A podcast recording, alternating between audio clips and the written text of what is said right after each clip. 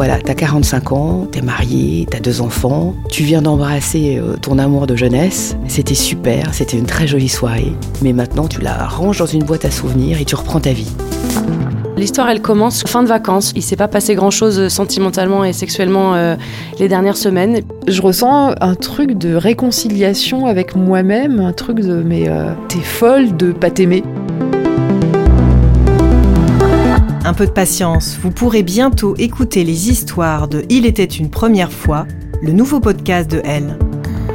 Je suis Julia Dion et je vous donne rendez-vous à partir du 1er juin pour écouter tous les 15 jours un nouvel épisode. Comme ça, vous pourrez rougir sans complexe à la plage tout l'été.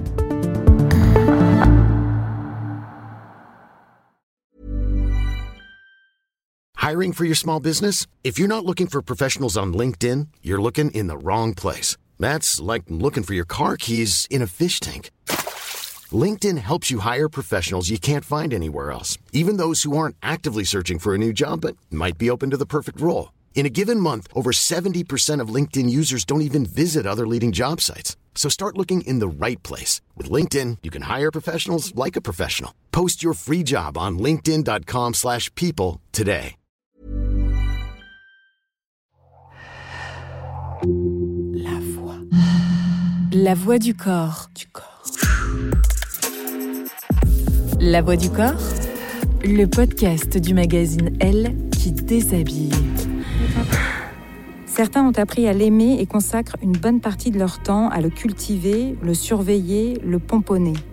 D'autres, au contraire, passent leur vie à tenter de l'accepter quand ils ne préfèrent pas l'ignorer, le cacher, voire le malmener.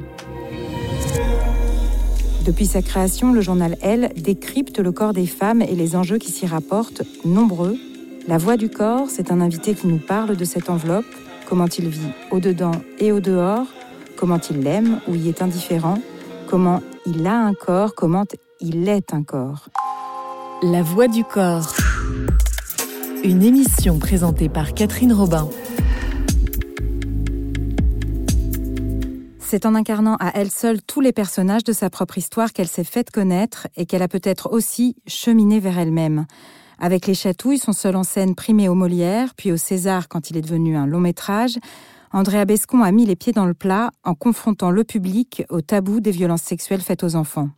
Danseuse, actrice, auteure, scénariste, réalisatrice, chroniqueuse, Andrea Bescon est une infatigable militante. Son combat, elle le mène sur tous les fronts, artistiques, politiques, mais aussi éducatifs. Elle sort ces jours-ci à l'attention des enfants et Si on se parlait aux éditions HarperCollins. Trois albums jeunesse consacrés au corps des plus petits, à leur intimité, à la sexualité, à la violence et à la nécessité de dire, de parler. Bonjour Andrea Bescon. Bonjour, comment allez-vous? Ça va, je vous remercie. Et vous? Très bien, merci de me recevoir. Alors pensez-vous que les enfants manquent d'éducation à leur propre corps, qu'on ne leur apprend pas assez à le connaître et donc à le protéger? Alors je pense euh, en effet que les adultes ne prennent pas leurs responsabilités sur ce qui est d'informer de, les enfants sur euh, leurs droits et leur intégrité. Parce que souvent, effectivement, on entend les termes éducation sexuelle pour les enfants et ça ne marche pas. Il n'y a pas d'éducation sexuelle chez les enfants. Les enfants euh, ont une intégrité à préserver jusqu'à jusqu'à au moins l'adolescence sur les premières relations sexuelles qui viennent beaucoup plus tard. Mais l'enfant est complètement euh, désinformé euh, sur cette intimité qui est fondamentale pour son, sa bonne construction psychique et psychologique. Quoi. Et c'est surtout finalement euh, le problème des adultes qui n'arrivent pas à communiquer autour de ça. Alors c'est de la mauvaise information plutôt que de la non-information ou de la mauvaise information Oui, alors il y a un peu des deux, effectivement, c'est la non-information parce que c'est encore une fois un tabou qu'on ne veut pas évoquer. Pourquoi je parlerais de, par exemple, si on parle du corps, et là en l'occurrence sur, sur le livre, de, de, parler des parties intimes pour essayer d'éviter des violences sexuelles qui pourraient éventuellement arriver euh, par des adultes malveillants ou des enfants qui ont aussi des problèmes et qui deviennent auteurs de, de violences. C'est comment aider un enfant à pouvoir déverrouiller la parole si on lui fait une, une proposition ou si il est victime de gestes euh, euh, pédocriminels, euh, l'aider à à s'exprimer. également, quand on parle du corps, c'est aussi toutes les violences physiques qu'on peut infliger au corps. C'est-à-dire que tout ce qui a rapport à la gifle, à la fessée, tout ça. Donc, faire comprendre aussi à l'enfant que son corps son corps est son droit. Personne n'a droit d'y toucher. il peut y toucher lui, dans le sens où il peut se, se, caresser lui-même, il peut se comprendre lui-même, mais personne n'a droit de lui infliger, quelle que soit quelque maltraitance physique, psychique, morale, enfin, et sexuelle évidemment. Vous, Andrea Besson, quand avez-vous pris conscience que vous aviez un corps? Alors, euh, c'est assez paradoxal parce que assez vite, j'ai conscience d'avoir un corps parce que j'ai, mon cursus a été euh, majoritairement rempli de, de, l'art de la danse. Euh, j'ai commencé à danser à, trois ans. Enfin, je, marchais, je dansais en même temps. C'était mon truc très longtemps et ça l'est toujours, même si je je pratique plus professionnellement. Mais c'est vraiment quelque chose qui m'a énormément sauvé la danse. Et donc mon corps, en fait, j'en ai pris conscience assez vite comme un vecteur artistique et technique j'étais très très euh, très obsédée à l'idée d'acquérir une technique irréprochable en danse contemporaine. Euh, j'ai passé par le classique évidemment, mais après voilà l'idée de d'amener mon corps vers plein de styles euh, de danse différents. Donc en fait, je veux juste en venir au fait que mon corps pour moi était un objet d'expression, mais quand je me suis connectée à mon corps, moi c'est très récent finalement. C'est très récent parce que j'ai longtemps été très en colère d'une enfance qui a été euh, relativement maltraitante sur, certains points. Et du coup, j'ai mis longtemps à m'apporter un peu d'amour propre. Donc, en fait, la danse m'a sauvée dans le sens où ça me donnait euh, une espèce de légitimité dans ce monde. Enfin, j'étais là et puis je m'en sortais bien. Donc, euh, donc voilà. Et puis, c'était un, objet de, de dialogue quelque part. Mais après, l'amour que j'ai pu porter à ce corps, ça, ça, a mis beaucoup, beaucoup, beaucoup de temps. finalement, vous êtes passé euh, de l'étape d'avoir un corps à l'étape d'être un corps? Ouais, et l'étape d'aimer ce corps aussi, en fait. Euh, je, pense avoir vécu avec, euh, comme beaucoup de femmes, et aussi beaucoup d'hommes, en fait. Beaucoup de... On, pointe souvent nos, nos, complexes. moi, par exemple, je vais vous dire, ah, moi, j'ai toujours été complexée parce que j'ai des grosses épaules. Mais euh, personne n'a jamais vraiment remarqué mes grosses épaules, tout le monde s'en fout en plus, ça fait pas partie intégrante de ma personnalité. Et pourtant, toute mon adolescence, tout ça, je disais, ah, mais t'as des gros bras, t'es trop musclé, c'est moche mais on s'en fout. Et tout le monde va toujours se pointer lui-même C'est euh, défauts, entre guillemets, qui n'en est pas, sont vraiment une idée de soi-même qui, est fausse, alors que les gens ne vous voient pas comme ça. Et je crois qu'à un moment donné, il faut lâcher tout ça, être hyper libre. Et, est-ce que vous vous ressemblez quand vous vous regardez dans le miroir? Franchement, j'essaie de pas trop regarder dans le miroir parce que c'est pas l'image qui m'intéresse. Euh, alors en plus, j'ai 41 ans, donc euh, j'ai fait ah là je vois, je dis oh là là, mais ça y est, t'as vachement de rides là et tout. Euh. et en même temps, ça me fait marrer parce que je les aime ces rides parce que parce que la vie a avancé, j'ai connu plein de chagrins et qu'en même temps aussi beaucoup de joie. J'ai des, des, des pas de doigts qui révèlent tous mes fous rires et et, et j'apprends vraiment à aimer ça, à aimer à aimer vieillir. Donc oui, je me regarde dans la glace comme tout le monde le matin après ma douche en brossant les dents et en me marrant avec d'ailleurs l'homme de ma vie, Eric, on, se brosse les dents, on dit putain, quand même, on en est là, là, on se brosse les dents tous les deux en même temps, face au miroir, ok, et, euh, on se marre. Et, en fait, tout va bien. donc, oui, cette, ce retour dans le miroir, il est pour moi extrêmement superficiel, je m'en fous, quoi, finalement. C'est hmm. pas ce qui compte. Euh. Et, quel rapport vous entretenez avec vos sens, et, euh, qui sont les capteurs de notre enveloppe charnelle? Est-ce qu'il y a un sens que vous chérissez le plus? L'odorat. Euh, qui est vraiment un... ce, ouais, qui est pourtant pas une forme de toucher, mais euh, sinon c'est le rapport. Euh, non, en fait, j'apprécie être un corps. Enfin, je trouve qu'être un corps organique, c'est quand même c'est magique. Tout ce que la nature nous a offert en termes de corps, en termes de mobilité. Euh, donc, euh, je sais pas, je, vraiment, j'aime le spectre large de, ce que nous offre euh, cette perspective organique qui est, le corps, quoi. Oui, doté des cinq sens. Ouais, complètement. Mais vous avez quand même parlé de l'odorat. C'est quoi l'odeur qui, qui vous plaît par-dessus tout? Bah, L'odeur de la chambre de mes enfants, déjà, quand j'entre dans la chambre de mes enfants. Euh, et, et, la peau des gens que j'aime, l'odeur de leur peau. Et leur, euh, on est tellement tous uniques. Euh, et donc voilà, pouvoir. souvent, je me suis concentrée à l'idée de mémoriser une image, mais aussi de mémoriser une odeur et, me dire, tu vois, cette odeur-là, elle est, elle est unique et, ne la perds pas, garde-la bien en mémoire, quoi. Donc ouais, je crois que l'odeur, c'est quelque chose qui me, qui me fascine pas mal aussi. Et, dans le et dans le dégoût, et dans celle qui vous déplaît? Ah. Je crois le soufre, l'odeur du soufre, euh, puisque j'ai fait des cure pour mes oreilles quand j'étais gamine, que j'en ai pas d'excellents souvenirs dans pas forcément dans, le petit foyer où on était, qui était très sympa, mais plutôt dans le contexte et les années euh, de, ce moment-là. Et, et, et, cette odeur de soufre qui me prenait euh, tous les matins quand on allait au terme pour essayer de refaire fonctionner un peu ces tympans qui étaient vraiment euh, très abîmés sur toute une grande partie de mon enfance. Fais otite sur otite, otite sur otite, otite sur otite. Et puis à un moment, évidemment, heureusement, on m'a envoyé en cure thermale qui a permis de sauver mes oreilles et mon ouïe, en l'occurrence. Donc en même temps, je déteste, ouais, je déteste cette odeur. En même temps, elle m'a quand même sauvé un de mes sens. Si on parle de sens, bon, j'ai quand même la chance d'entendre aujourd'hui en majorité grâce à ça. Ouais. D'accord. Mais bon, j'aime pas cette odeur, quoi. la voix du corps, le podcast du magazine Elle qui déshabille. J'en reviens à votre corps euh, dans le miroir. Est-ce que vous avez euh, le sentiment d'avoir toujours le même corps? Ah, mais pas du tout. Non, non, oh là là. Et alors, c'est fluctuant au, quotidien euh, ou... Alors, au quotidien, non, j'ai plus des périodes, c'est cyclique. Euh, moi, j'ai un corps qui s'est énormément transformé au, fil de ma vie. comme je disais, j'ai 41 ans et j'étais danseuse professionnelle euh, très longtemps. Donc, euh, j'étais quelqu'un d'hyper athlétique, hyper sec. petite, j'étais très, très fine. Et puis, hop, voilà, l'adolescent, bim, j'ai commencé à avoir des seins, des épaules, des bonnes cuisses, des fesses. J'ai fait, ah, d'accord, ok, c'est comme ça. Bien, je prends. comme bon, je ne vais pas revenir sur l'histoire des complexes, mais c'est vrai qu'à l'adolescence, quand tu copies, bon, encore une fois, à l'adolescence, euh, quand, euh, quand, quand, une jeune fille, même un garçon, parce qu'évidemment, les garçons changent aussi beaucoup de corps à l'adolescence. Mais nous, on a euh, ces, rondeurs de, la poitrine, des, cuisses, des fesses, des hanches.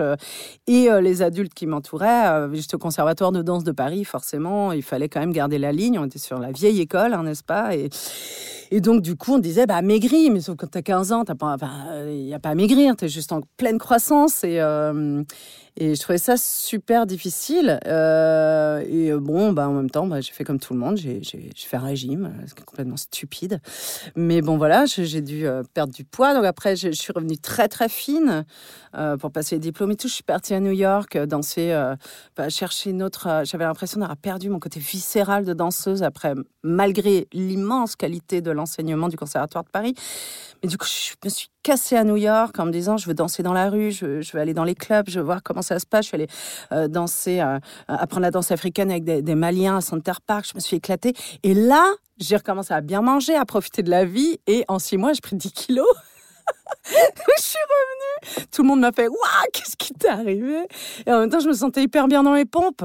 Et donc après, la vie euh, a, continué. Et puis bon, je fais un petit yo-yo comme ça. Et puis évidemment, euh, j'arrive à, 40 ans, ou ça fait 10 ans, enfin, mes, enfants ont, 8 et 9 ans. Donc il y a l'histoire des grossesses, forcément. Et puis j'ai un retour de deuxième grossesse où d'un seul coup, j'ai reperdu du poids énormément. Et puis là, enfin, je, je découvre un corps qui n'est plus euh, celui de l'athlète, entre guillemets, danseuse que j'étais euh, de 15 à 30 ans. Et, et en même temps, qu'est-ce que je l'aime ce corps avec euh, avec avec mais je sais pas comme un côté beaucoup plus humain,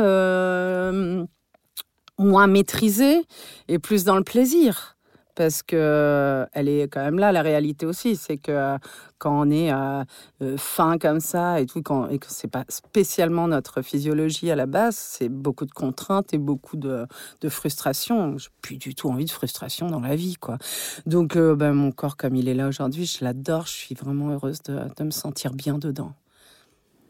Vous avez changé de coupe de cheveux? Ouais, là aussi, pareil. J'avais envie, euh, j'étais euh, j'étais blonde et, euh, aux cheveux longs pendant 40 ans, quasiment, bon, avec des fois des, des, petits, des petits séjours dans le cours. Mais j'ai jamais changé ma couleur. J'ai eu envie. J'ai eu envie parce que j'ai longtemps, là pendant des années, j'ai beaucoup parlé de mon enfance euh, et, des rapports aux violences sexuelles. Et c'est quelque chose, j'étais comme plusieurs d'entre nous d'ailleurs, comme, comme Flavie Flamand par exemple, ou, Vanessa Springora aujourd'hui, des espèces de, de, de, femmes représentantes de témoignages de ce que c'est que les violences sexuelles euh, dans l'enfance et ce que ça euh, génère dans la construction d'un enfant, d'une adolescente et ensuite d'une femme. Et pendant des années, j'ai défendu ce spectacle, Les Chatouilles ou La danse de la colère, partout en France pendant au moins 400 représentations, plus le film, tout ça. Et puis en fait, j'avais ma, petite gueule d'Odette, entre guillemets. Odette, c'est vraiment le personnage qui. Bah, le prénom du personnage principal qui évidemment était inspiré de moi, mais que j'avais appelé Odette, comme le signe blanc du lac des Cygnes, celui qui meurt, qui meurt d'amour. Et j'ai eu besoin de d'air, d'un nouvel air, de dire, bah non, en fait, j'ai plus envie de, de cette tête-là. Je, je, ça y est, je suis heureuse de renaître.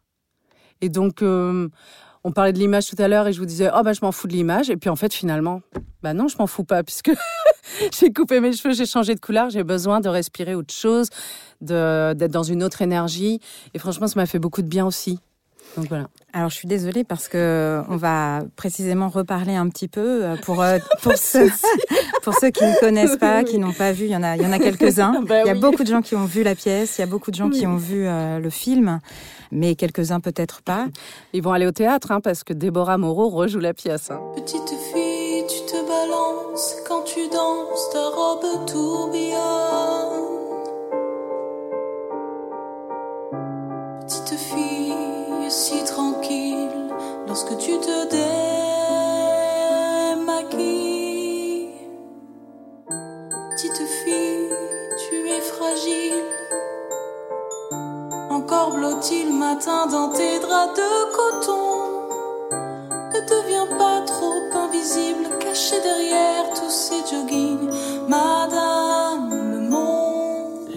La voix. Du corps. Du corps. On entend ici l'une des chansons qui ont accompagné votre spectacle Les Chatouilles, donc un spectacle où vous racontez comment vous avez été victime d'un pédocriminel pendant votre enfance, comment vous avez mis des années à le formuler. C'est quand le corps d'autres petites filles vous a paru en danger que vous avez pu enfin agir, en parler à vos parents, euh, porter l'affaire devant les tribunaux. Durant toutes ces années d'enfouissement, comment votre corps a-t-il supporté le fardeau? Oh Bon, déjà, juste la petite parenthèse, c'est Alvina Lancel qui chante. Petite fille, elle est formidable, elle est découvrir son travail. Mais alors, ce rapport au corps par rapport aux violences sexuelles, c'est très, très dur. non, c'est dur, il y a un immense rejet. Je. je... En fait, j'ai même pas énormément de choses à dire sur ça, puisque euh, quand on est victime de violence, on est il y, a, énormément de, conséquences psychotraumatiques différentes, en fait. Encore une fois, euh, d'ailleurs, c'est le docteur Muriel Salmona qui en parle très, très bien. Bon, elle, ça fait 25 ans qu'elle travaille ça, les psychiatres, et, euh, elle, nous a donné à tous, entre guillemets, tous ceux qui, militent en faveur de l'enfance, un, très grand enseignement euh, sur, sur toutes ces conséquences psychotraumatiques. Et, et ouais, le rejet de son propre corps fait partie d'une des conséquences psychotraumatiques. Bon, moi, j'ai passé beaucoup de temps à détruire mon corps, à le détruire par la drogue, par l'alcool, euh, par aussi euh, l'encrassement même de moi-même, par une, une, une addiction euh, pas une addiction au sexe, c'est pas vraiment ça, mais en tout cas un cumul de relations relativement toxiques qui ne contribuent qu'à m'enfoncer encore plus parce que malheureusement quand on a été victime de violences petit, ben, si les choses sont sont pas prises à bras le corps et qu'on n'est pas euh, suivi psychologiquement, eh bien il y a un peu marqué euh, victime sur son front toute sa vie jusqu'à ce qu'on règle euh, le problème, qu'on règle ce qui nous est arrivé, qui n'est pas notre faute évidemment, et on se retrouve malheureusement une proie facile pour euh, soit des pervers narcissiques euh, de n'importe quel genre, hein, euh, et, également des, violences diverses, que ce soit des violences physiques, verbales, des humiliations. accepter l'humiliation à outrance, c'est quelque chose qui évidemment impacte énormément, donc on a tendance à, à, à s'affaisser, à c'est très compliqué ce rapport au corps euh, jusqu'à ce qu'on ait le, le, déclic à travers une psychothérapie, une psychanalyse ou en tout cas un, je, je prône totalement l'accompagnement euh, de professionnels. Je crois que c'est absolument nécessaire aujourd'hui pour se sortir de tout ça. Et en quoi cet accompagnement permet de travailler sur la mémoire du corps euh... Ben, il y a deux sens. Nous, en, France et dans notre monde occidental, on passe beaucoup par, euh, par l'intellect, en fait, pour libérer le corps, n'est-ce pas? Passe par la psychanalyse, la thérapie, on va discuter avec quelqu'un, peu importe la technique. Moi, j'ai la chance, enfin, j'ai une, thérapie qui m'a beaucoup aidée puisque je pouvais discuter avec, avec mon psy, on se regardait dans les yeux et puis on, parlait, quoi. Et moi, c'était vraiment mon, mon chemin.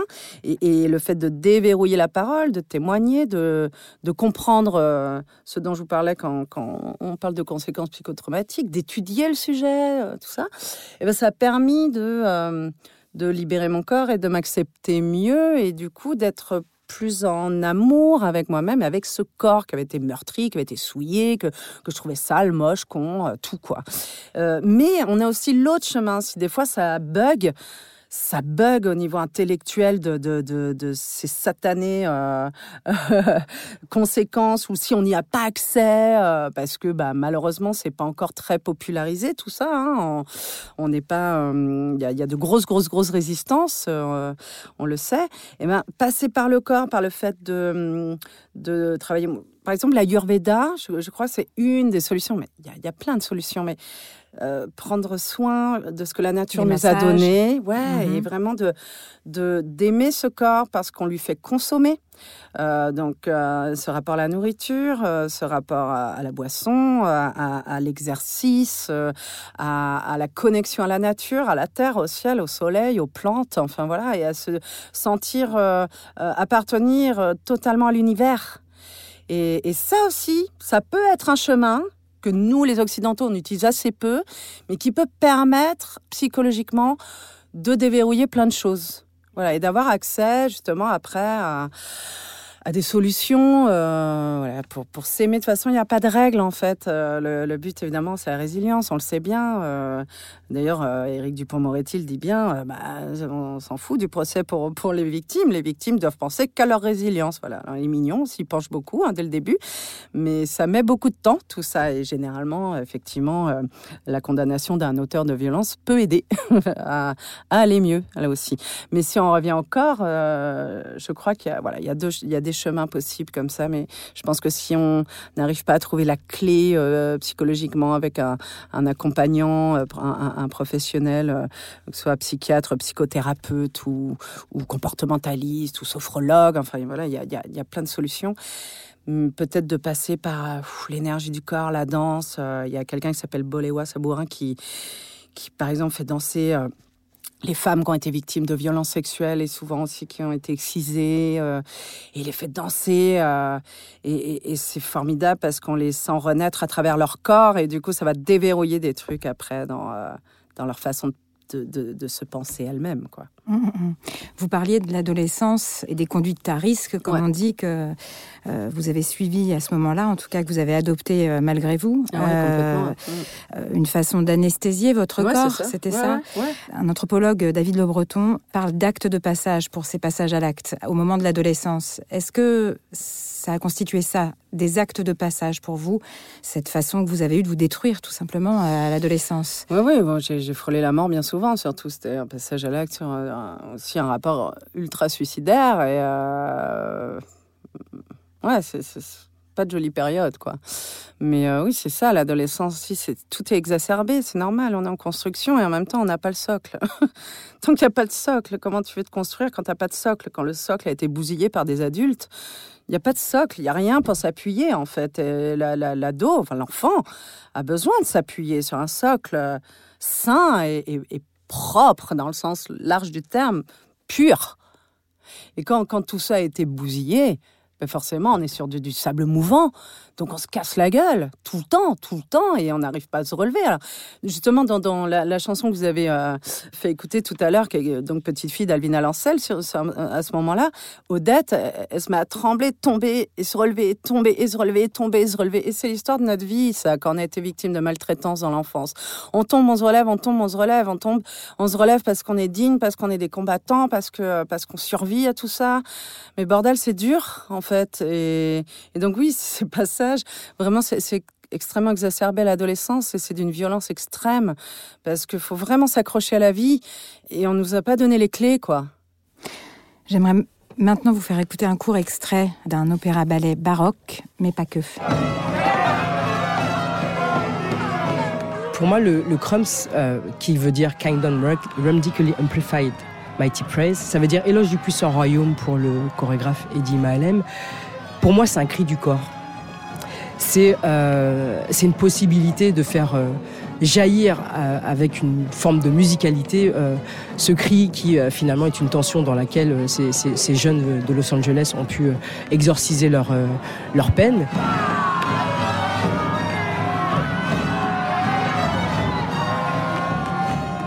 Vous êtes animé dès les premières secondes de cet extrait dans lequel on vient d'entendre la voix de Bintou Dembélé, l'une des chorégraphes de cette création, qui parle de la naissance de cette danse, le crump.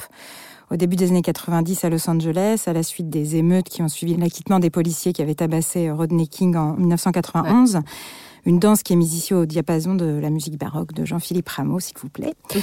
Euh, et, cette danse, Bintou Denbele, elle dit que c'est le cri du corps. Eh Ça vous va très bien, non? Ah mais complètement. Et d'ailleurs, j'invite tout le monde à regarder le court métrage de Romain Cogitor.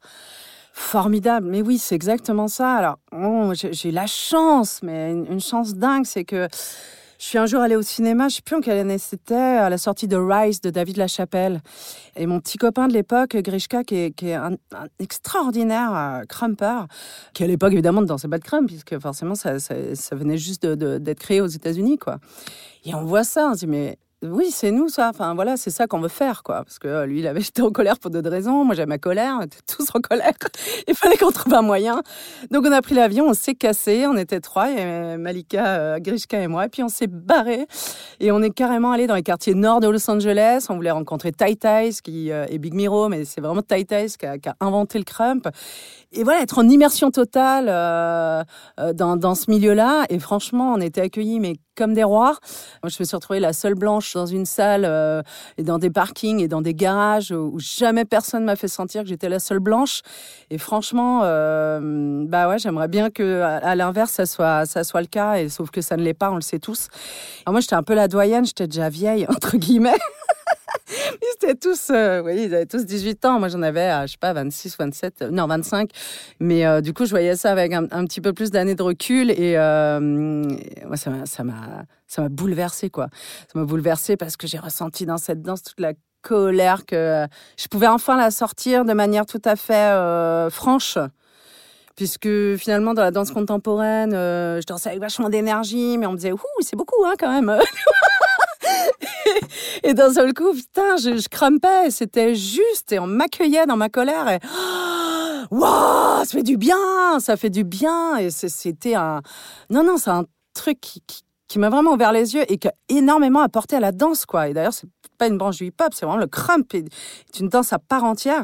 Et là, aujourd'hui, euh, je les suis tous euh, sur, euh, sur les réseaux. moi, laisse tomber, je, peux danser encore un peu, mais de là, aller faire des battles et tout, ou des, ou des rencontres, c'est pas possible, j'ai plus de niveau.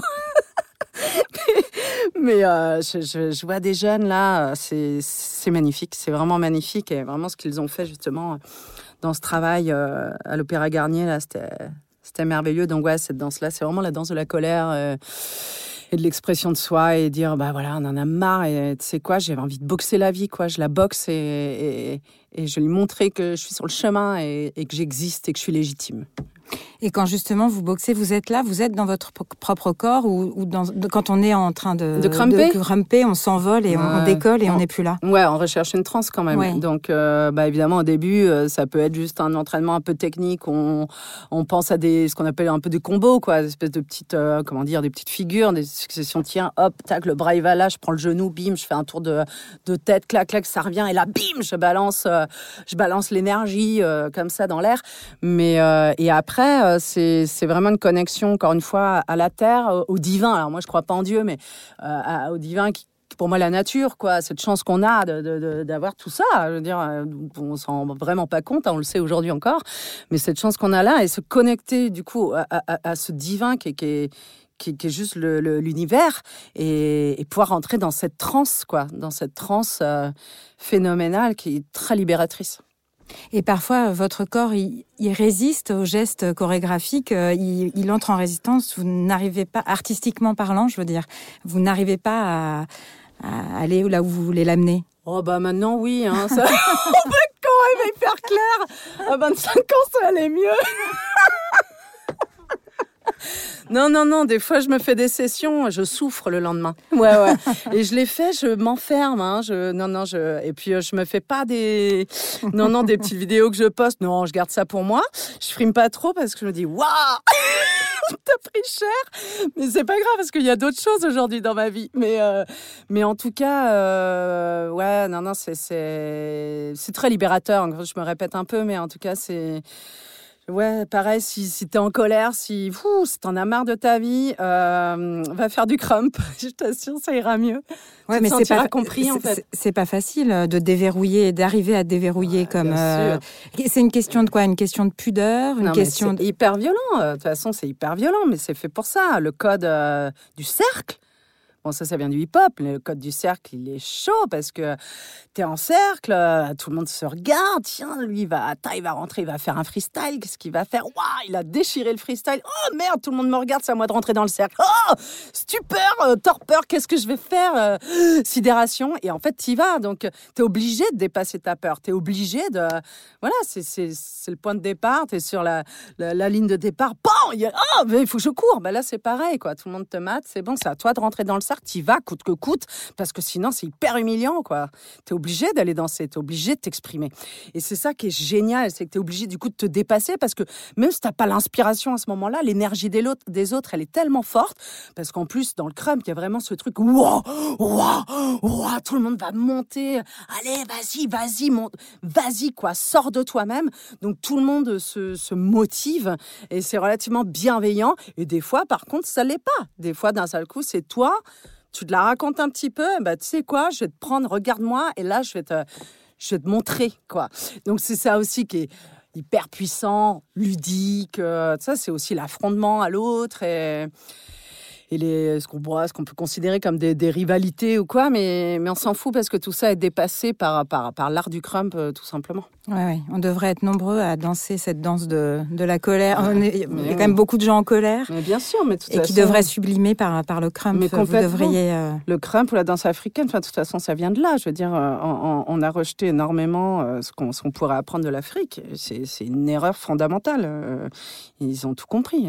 Enfin, franchement, ce, ce rapport à, ouais, au cercle, à, être ensemble, se dépasser ensemble, euh, oser euh, euh, sortir la merde de soi et la présenter aux autres, euh, ouais, c'est- super important en fait. Mais nous, en Occident, on n'est pas comme ça. Il y a un côté très, euh, très fermé sur notre un côté très cartésien et puis cette pudeur et cette honte et ces tabous encore une fois et, et, euh, on est vraiment coincé du cul et c'est c'est terrible. hum, hum, hum. On s'approche de la fin de notre entretien. Je voulais savoir si euh, vous pouviez vous glisser dans le corps de quelqu'un d'autre ou échanger une partie de votre corps contre euh, celle de quelqu'un d'autre. Qui choisiriez-vous? Alors là, c'est dingue, j'ai Venus Williams qui me vient en tête. C'est incroyable, cette, puissance, cette féminité euh, très admirative. Et j'aimerais connaître. ouais, j'aimerais bien, ouais. ouais, ouais dans son corps pour. Ouais, c'est- c'est. Ce qui me fascine, c'est autant de sensibilité de, et de force en même temps, en fait. C'est la fin de cette conversation. Merci Andrea Bescon pour cet entretien. beaucoup. Et à vous, chères auditrices et chers auditeurs, nous donnons rendez-vous très prochainement à l'écoute d'une nouvelle voix et à la découverte d'un nouveau corps. Au revoir à toutes et tous. La voix du corps. Du corps. Toutes les voix du corps sont en podcast sur les plateformes de streaming.